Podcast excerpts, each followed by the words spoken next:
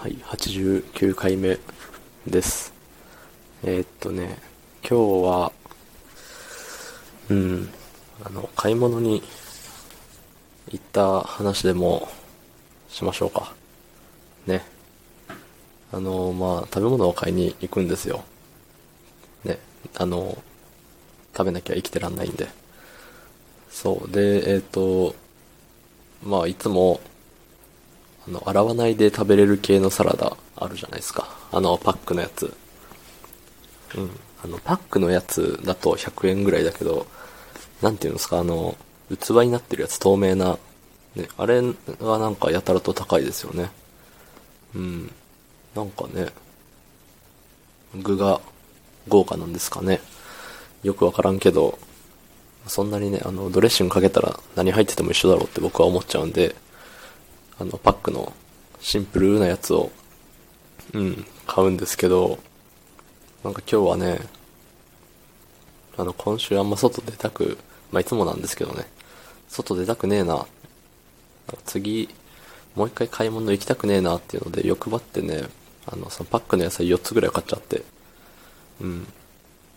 で、消費期限的にどうなのって、1日1パックでも、ね、間に合わないよってなるんですけど、あんま気にしないタイプの人間なんですよ。よくね、賞味期限は美味しく食べれる期間だから、賞味の方は過ぎても大丈夫みたいな言いますけど、ね、あの、消費期限はあの、この期限までに食べないと危ねえよっていうニュアンスだったと思うんですよ。うん。なんで、今回ね、消費期限が2日後とかなんですけど、4つ買っちゃいましたんでね。これは、これはっていう感じです。はい。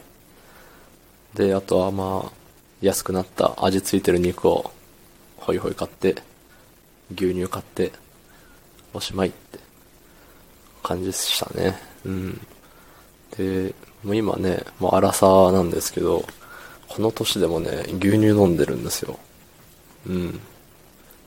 なんか、あの、体にいいからとか、義務的に飲んでるわけじゃなくて、あの、冷たい牛乳は美味しいじゃないですか。ね。そうでもないんかな。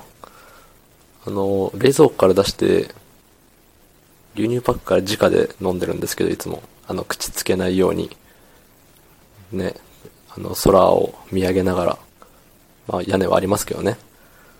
天井を見上げながら、ね、アホみたいにでかい口開けてガバーって飲んでるわけですよ。それがね、美味しい。特に、あの、この銘柄がいいとかもないです。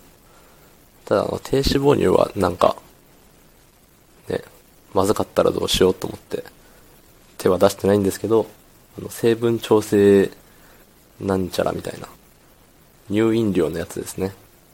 なんか牛乳って書いてるのと乳飲料って書いてるのだと、何その、濃度っていうの？なんか違うらしいですね。牛乳だったら牛乳100%だけど、みたいな。そこも特にこだわらず、うん、牛乳味だったらいいやっていう感じですね。うん。そう。だからまあ、だから風邪ひいてないのかもしれないですね。わからんけど。はい。でまあ、帰ってきましたって。で、その中からちょっと食べて今に至りますっていう、すっごいね、何のためにもならない話ですけど、まあ、消費期限とか別にどうでもいいよねっていうことですよ。どうでもよかないけど、目安ですよね、言ったら。だから本当は消費期限の2日後ぐらいまでいけるんですよ。あ、僕の、僕の場合ですよ。あの、真似してなんか体調不良になって、おいって言われても、ね、ダメですから。はい。僕の場合は2日後ぐらいまでいけるんですよ。で、なぜかと言ったら、その消費期限を考えてる側って絶対ギリギリじゃないですよね。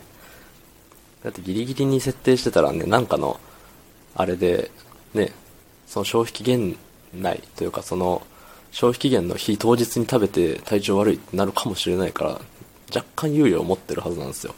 1日2日は。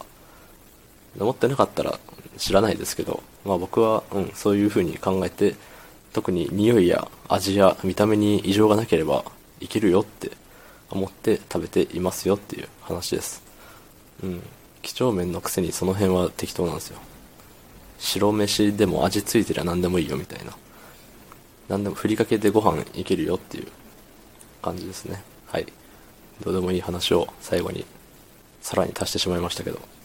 はい。っていうね、5分間をお過ごしいただきました。ありがとうございました。えー、昨日の配信を聞いてくれた方、ありがとうございます。明日もお願いします。はい。では、ありがとうございました。